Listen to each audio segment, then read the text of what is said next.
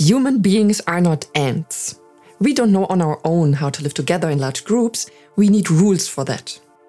To create these rules, there are two rule making systems. That's what we call regulation. One is social regulation and the other is technical regulation. Everybody knows social regulation, it's called politics. You start learning this in school. You even learn about changes over time, then the subject's called history. You can study it in all its variations policy, political journalism, political science, etc. You can study history, modern history, recent history, or even history with a focus on the development of democracy in ancient Greece, but nowhere, not even in engineering courses, do you learn what technical regulation is as a general rule, with very few exceptions. And that is not good.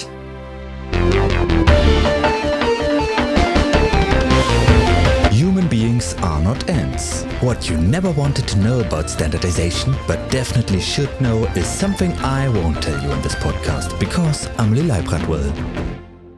You know, democracy means you get to help shape the future by helping to shape the rules by which the game will be played in the future. And you can do this not only on a societal or social level, but also on a technical level.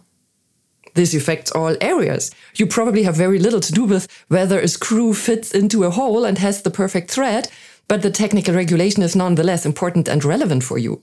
Because technical regulation is much more than screws and bores. My aim is to give you an overview over the various aspects involved so that you understand why it's important to at least know a few basics. Let's take the example of economic and trade policy. This is usually prepared on a technical level, worldwide. We are not here alone on this planet. DIN is Germany's representative member at CEN for European standardization and at ISO for international standardization. You can probably imagine what it means when a country establishes its own technology as a global standard through an ISO standard. So, if you want to stay on the ball internationally or prepare the way for your own idea, you should know the mechanisms of technical regulation. This also means whether you're operating on the political level or on the economic level, you should know the strategic importance of technical regulation for your own company or your own country. Thinking about this in a different way, this idea also applies to marketing, right? You can think of standardization almost as a type of overarching B2B communication or advertising tool. If you're doing research work, you should know that if you want the results of your research to find their way into the world, you need them in a form that the world can understand. And sorry, but academic research papers tend not to be. They usually remain in scientific circles. And it's important to be aware of this, especially if you are in a field that is not yet completely underpinned by standards. Where are there gaps in standardization from your perspective? Or even an area that is particularly creative, exactly where you would least expect it, standardization can be incredibly beneficial. One example.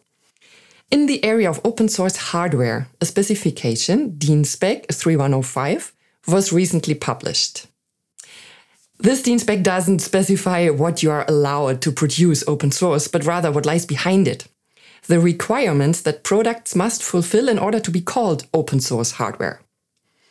Open source hardware has gained a lot from this. For example, with this DIN spec, it's much easier to anchor open source hardware in Horizon Europe projects. And at the beginning, the stakeholders within the open source community thought DIN and open source, this doesn't fit at all. or does it?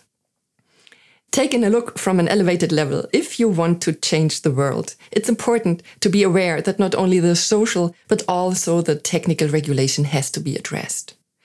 There are overarching standards, for example, those that deal with environmental management systems, in case that is a topic of interest to you, and specific standards that include technical details. You could, if you like, consider on a strategic level which technical details for environmental protection have not yet been sufficiently covered in standards. All of these documents are written by people and they can also be changed by people. If you see something that needs doing, then go for it. Standardization is not predestined to be a certain way. Standardization is a living, breathing cultural asset that needs to be used, adapted, and updated. Standards exist in order to make our life easier.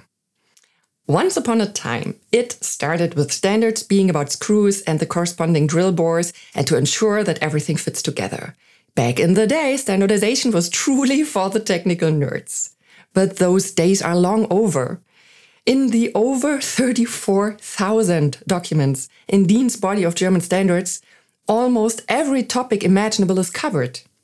Of course, screws and bores, but also things like environmental management systems, quality management systems, or even tattoo services or open source hardware.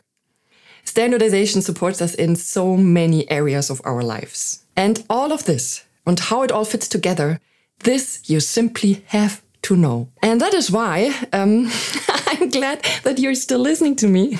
And um, I'll be using little snippets like this here in the DIN Young Professionals Network to teach you the basics of standardization and DIN. My name is Amelie. I studied mechanical engineering and I've been working at DIN, the German Institute for Standardization, since 2016. Because you can hardly learn about standardization anywhere, I've put together this little series for you. Human beings are not ants. Here you will discover everything you never wanted to know about standardization, but definitely should know.